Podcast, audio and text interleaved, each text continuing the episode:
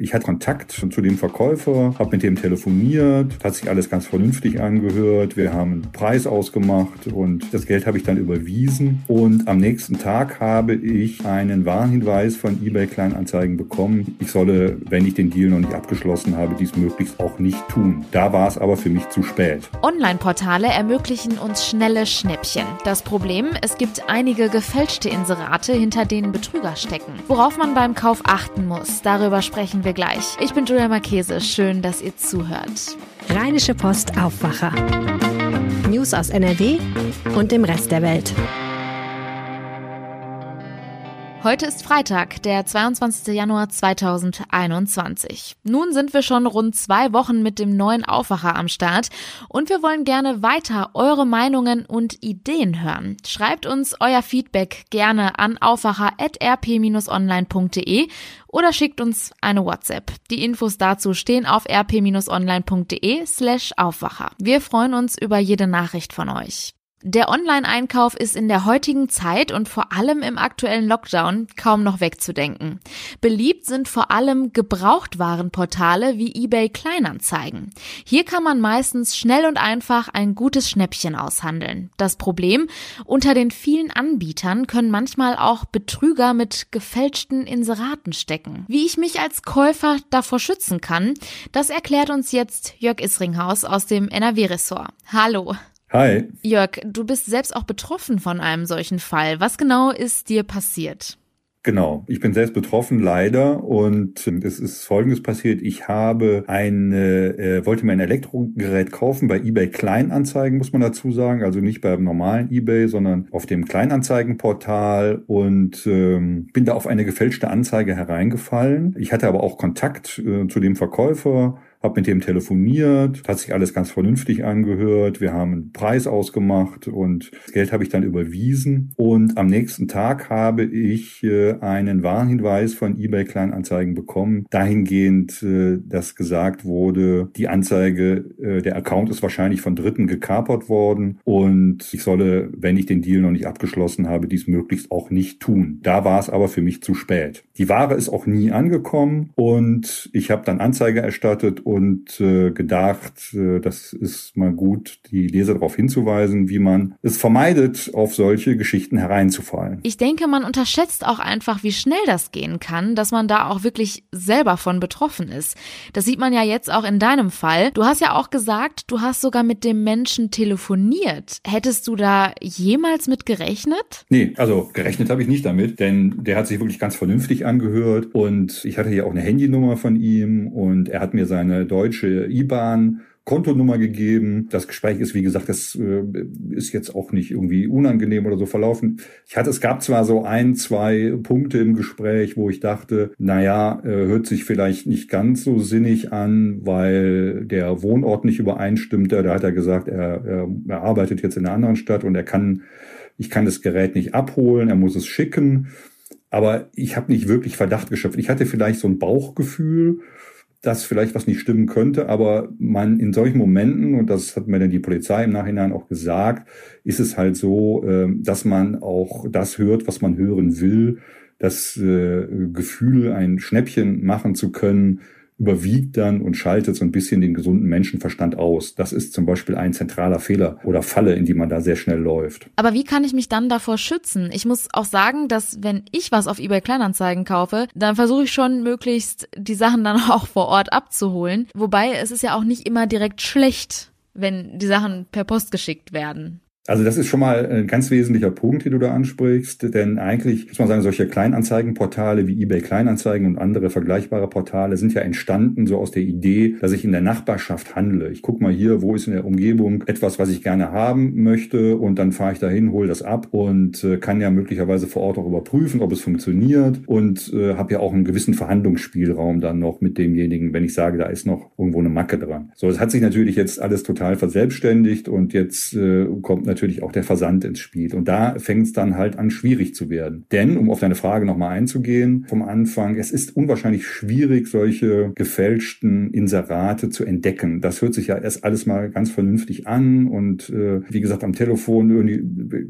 sind die Leute auch ganz normal. Die wissen auch ganz genau, was sie sagen müssen, was du hören möchtest. Also ähm, da hat man eigentlich ganz, ganz wenig Chancen. Man muss da ganz besonders aufs Detail achten. Also zum einen stimmen die Angaben alle überein? Hat man vielleicht irgendwie ein komisches, selber ein komisches Gefühl dabei? Das sollte man dann nicht ausschalten, so wie ich in dem Moment, sondern sagen, naja, äh, selbst wenn alles gut erscheint, aber mein Bauch mir vielleicht was anderes sagt, dann lieber Finger weg davon. Du hattest diesbezüglich jetzt auch mit jemandem von eBay gesprochen.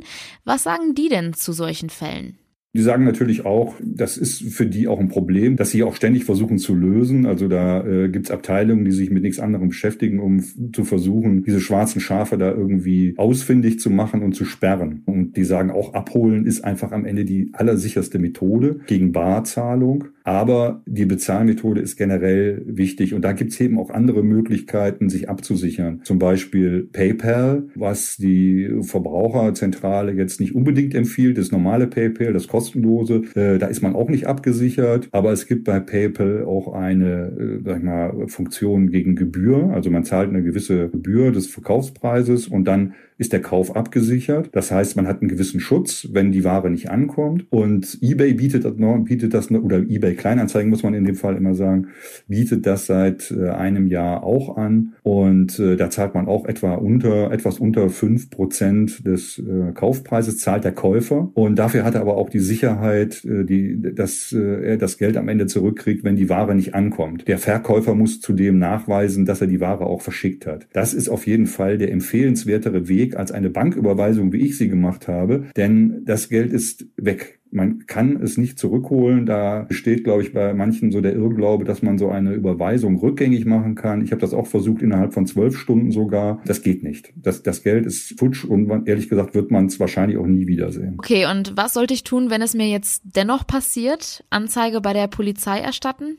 Man sollte auf jeden Fall Anzeige erstatten. Das sagen eigentlich alle. Sagt die Polizei, das sagt die Verbraucherberatung und auch eBay Kleinanzeigen. Denn äh, nur so besteht die Chance letztendlich äh, auf die Spur dieser Betrüger zu kommen und ihnen auch das Handwerk zu legen. Wichtig ist es auch zum Beispiel, dass man eBay Kleinanzeigen in dem Falle informiert. Das habe ich auch gemacht. Die versuchen dann mit den Daten, die man hat, das Konto zu sperren und äh, zu vermeiden, dass derjenige nochmal tätig wird. Würdest du denn jetzt trotz deiner negativen Erfahrung weiterhin solchen Portalen einkaufen? Ja, auf jeden Fall. Also jetzt weiß ich ja, worauf ich achten muss. Beim nächsten Mal bin ich garantiert äh, viel, viel vorsichtiger. Ich werde auf jeden Fall äh, kein Geld mehr überweisen. Äh, nicht in dieser Form, der ich es jetzt gemacht habe, als Banküberweisung, sondern ich würde es auch in so einer abgesicherten Form machen. Und äh, wenn es irgendwie geht, ähm, dann würde ich das Produkt, äh, was ich gerne hätte, abholen und mich wirklich versuchen, hier auf so einen Radius zu beschränken, der gut zu erreichen ist und das Geld demjenigen bar in die Hand drücken. Und dann äh, ist das ja eine prima Sache. Vielen Dank. Dank, Jörg Isringhaus. Ja, sehr gerne. Ihr habt es sicherlich schon mitbekommen. Wir haben ein neues Format für euch. Es nennt sich Aufwacher, frag mich alles. Das Ganze ist angelehnt an das Social Media Format Ask Me Anything. Und unter diesem Motto holen wir ab sofort einmal im Monat spannende Gäste vors Mikrofon. Die Fragen stellen wir und ihr. Und wie der Name schon sagt, können hier dann sowohl berufliche als auch persönliche Fragen gestellt werden. Der erste Gast war gestern NRWs Verkehrsminister Henrik Wüst. Wie das so war und was für die Zukunft geplant ist, darüber spreche ich jetzt mit Helene Pawlitzki aus dem Aufwacher-Team. Hallo. Hi. Helene, wie war es gestern? Es war sehr aufregend und auch spannend. Also für mich auf jeden Fall, für meinen Co-Moderator, den Chefredakteur Moritz Döbler wahrscheinlich auch.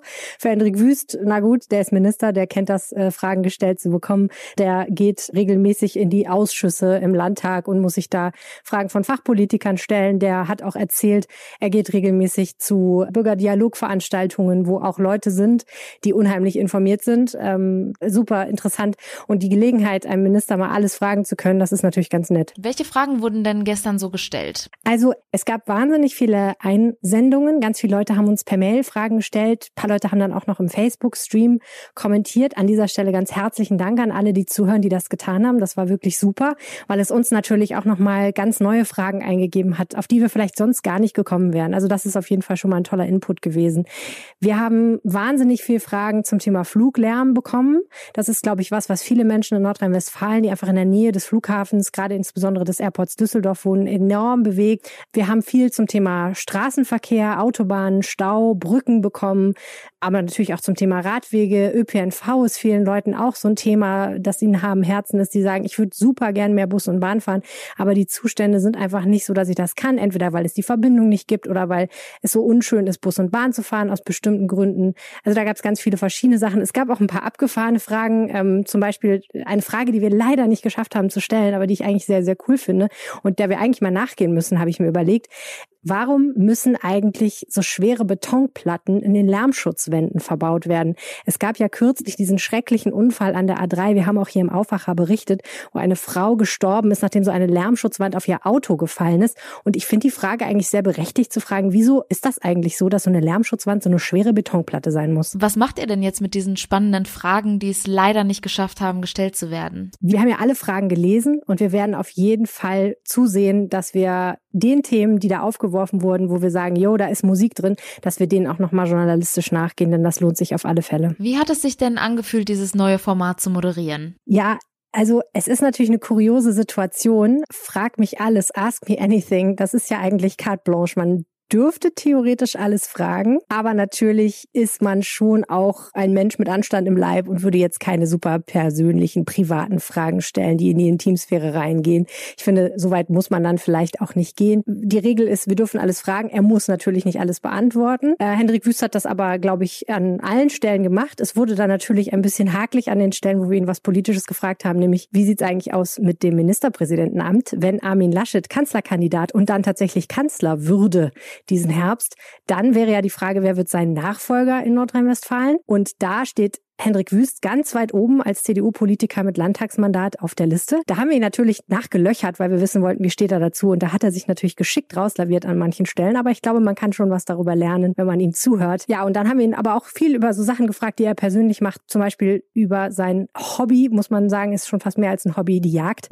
Und da hat er Einblicke in die Jägerseele gegeben. Mit Sicherheit ein spannendes Interview. Vielen Dank für den Einblick, Helene. Die Highlights aus dem neuen Format und dem Gespräch mit NRW-Verkehrsminister Minister Henrik Wüst. Die hört ihr morgen früh hier im Aufwacher. Wenn ihr euch aber das gesamte Interview mal anschauen wollt, auch kein Problem. Den gesamten Stream findet ihr auf rp-online.de slash Aufwacher. Die aktuellen Nachrichten aus der Landeshauptstadt gibt es jetzt wie immer von meinen Kollegen von Antenne Düsseldorf. Hallo. Guten Morgen. Wir sprechen heute darüber, dass es ein neues Videotool für den Distanzunterricht gibt. Dann werfen wir einen Blick auf das Düsseldorfer Messejahr 2021 und dann geht es darum, dass es im Corona-Jahr 2020 in NRW weniger Infektionskrankheiten gegeben hat. Das geht aus einer Analyse der DAK hier bei uns in Düsseldorf hervor. Damit der Distanzunterricht während der Pandemie besser funktioniert, steht den Schulen in Düsseldorf ab sofort eine neue Funktion zur Verfügung. Lehrer können ihre Schüler jetzt über Logineo zu Videokonferenzen einladen, um Unterricht zu machen, Aufgaben zu besprechen oder Fragen zu beantworten. Dazu Andrea Heck vom Elternverein in Düsseldorf. Eine gute Lösung wäre, wenn wir eine einheitliche Plattform hätten, die alle Anwendungen beinhalten würde. Das wäre eine Erleichterung für die Schule, aber auch natürlich für die Eltern. Und auch ganz wichtig wäre eine Regelmäßigkeit des Unterrichts. Manche Familien beschweren sich, dass der Unterricht jeden Tag zu einer anderen Uhrzeit stattfindet, mal vormittags, mal nachmittags, sogar abends. NRW-Schulministerin Gebauer hatte zudem angekündigt, dass die Düsseldorfer Schüler in diesem Jahr auf jeden Fall ihre Abschlüsse machen sollen die ohne Abstriche in ganz Deutschland anerkannt würden. Trotz der Absage der Wassersportmesse Boot in diesem Jahr sollen alle weiteren Veranstaltungen bis zur Sommerpause stattfinden. Das gilt sowohl für die Messen Beauty und Top Hair als auch für Gastveranstaltungen an der Messe. Das hat Messechef Wolfram Endiner im Gespräch mit Antenne Düsseldorf bestätigt. Man sei mit der Industrie im ständigen Austausch und beobachte die Entwicklungen der Pandemie genau. Die Absage der Boot bedauerte Diener aber. Im Grunde ist die Boot in einer Branche, der es sehr gut geht, auch unter Pandemiebedingungen. Das ist ja auch eine Veranstaltung, die sehr medienwirksam ist und Spaß macht. Natürlich wäre das eine sehr schöne Auftaktveranstaltung gewesen unseres Messegeschäftes in 2021. Deswegen bedauern wir das sehr. Das ist aber wirklich nun in erster Linie ein emotionaler Faktor, dass wir das sehr stark bedauern. Kaufmännisch, so Diener, habe man sich schon im Vorfeld auf alle Eventualitäten eingestellt. Die nächste Bootmesse soll nun Anfang 2022 stattfinden. Und zwar vom 22. bis 30. Januar. Durch die verstärkten Hygienemaßnahmen in Zusammenhang mit der Corona-Pandemie hat es im letzten Jahr ein Drittel weniger Infektionskrankheiten in NRW gegeben.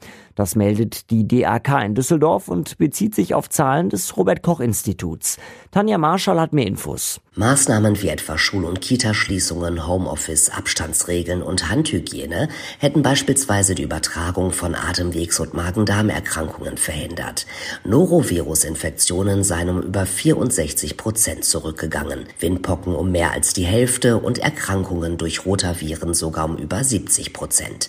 Dementsprechend gäbe es auch bei der typischen Reiseerkrankung Dengue-Fieber einen rückläufigen Trend. In NRW liege der Rückgang aller Infektionskrankheiten mit 32,5 Prozent sogar über dem deutschen Durchschnitt. Und soweit der Überblick aus Düsseldorf. Mehr Nachrichten gibt es auch immer um halb bei uns im Radio und auch rund um die Uhr auf unserer Homepage antennedüsseldorf.de. Vielen Dank. Kommen wir nun zu den weiteren Meldungen, die heute wichtig sind. Ab Montag müssen in NRW medizinische oder FFP2-Masken in Bussen und Bahnen, Supermärkten und Gottesdiensten getragen werden.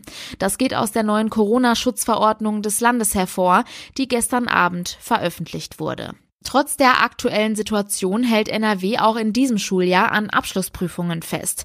Das teilte Schulministerin Yvonne Gebauer nach einer entsprechenden Vereinbarung der Kultusministerkonferenz mit. Es bleibe das Ziel der Landesregierung und aller Bundesländer, den Schülern am Ende ihrer Schulzeit vollwertige Abschlüsse auf Basis von Prüfungen zu ermöglichen. Das gelte sowohl für das Abitur als auch für die mittleren Schulabschlüsse. Es ist Freitag und das Wochenende steht vor der Tür. Ganz so viel machen kann man in der aktuellen Situation ja nicht. Deswegen hat Regina Hartleb aus der Kulturredaktion jetzt ihre persönlichen Wochenendtipps für die Freizeit in den eigenen vier Wänden für uns. Mit dabei ein kühler Thriller, Blicke in kolossale Höhen und eine Expedition im ewigen Eis. Sie zeigt uns, dass man für eine winterliche Atmosphäre nicht weit reisen muss. Ich bin ein großer Schneefan und habe mir deshalb für dieses Wochenende ein paar winterliche Kulturtipps überlegt. Ich steige mal ein mit Peter Hoogs Roman Fräulein Smillers Gespür für Schnee. Der ist zwar schon eine Weile alt, aber für mich immer noch das allerbeste Beispiel, wie man die Faszination für Eis und Schnee in Worte kleiden kann. Fräulein Smiller, die Protagonistin, ist die Tochter einer Inuit, die jetzt in Dänemark lebt und sie liest Schnee so wie andere Musik hören und mithilft mit dieser ganz besonderen Begabung auch unter anderem den Mord an einem kleinen Nachbarsjungen aufzuklären. Etwas zum Stöbern und Schauen ist der neue Bildband von Bergfotograf Peter Mattis. Der Bildband heißt Schnee und der Name ist Programm. Peter Mattis war in den höchsten Regionen, Bergregionen der Welt unterwegs und hat faszinierende Aufnahmen gemacht in Schwarz-Weiß. Die Fotos haben wirklich Seltenheitswert und das Spannende ist auch, dass Peter Mattis die ein oder andere Geschichte bei der Entstehung der Bilder erlebt hat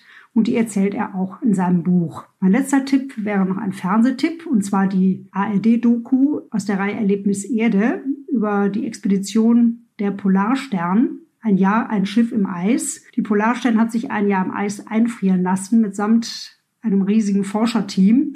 Und man kann den Wissenschaftlern hautnah über die Schulter schauen, wie sie in dieser extremen, lebensfeindlichen Idylle ihrer Arbeit nachgehen und viele wissenschaftliche Höhepunkte erleben, aber natürlich auch einige schwere Zeiten. Ja, das waren meine Tipps. Ich hoffe, der eine oder andere ist dabei. Ich wünsche ein schönes Wochenende. Kommen wir nun noch kurz zum Wetter. Die Temperaturen liegen heute bei 6 bis 9 Grad. Es ist teils bewölkt, aber es bleibt niederschlagsfrei. Im Tagesverlauf sind auch starke Böen möglich, das meldet der Deutsche Wetterdienst. Am Abend liegen die Temperaturen dann nur noch zwischen 2 und minus 1 Grad. Im Bergland ist örtlich auch Glätte möglich. Morgen beginnt der Tag dann stark bewölkt. Die Höchstwerte liegen zwischen 4 und 7 Grad. Und das war der Rheinische Post Aufwacher vom 22. Januar. Wir verabschieden uns an dieser Stelle noch nicht ins Wochenende. Wir sind nämlich morgen früh wieder mit einer neuen Episode für euch da. Habt einen schönen Tag. Ciao. Mehr Nachrichten aus NRW gibt's jederzeit auf RP Online. rp-online.de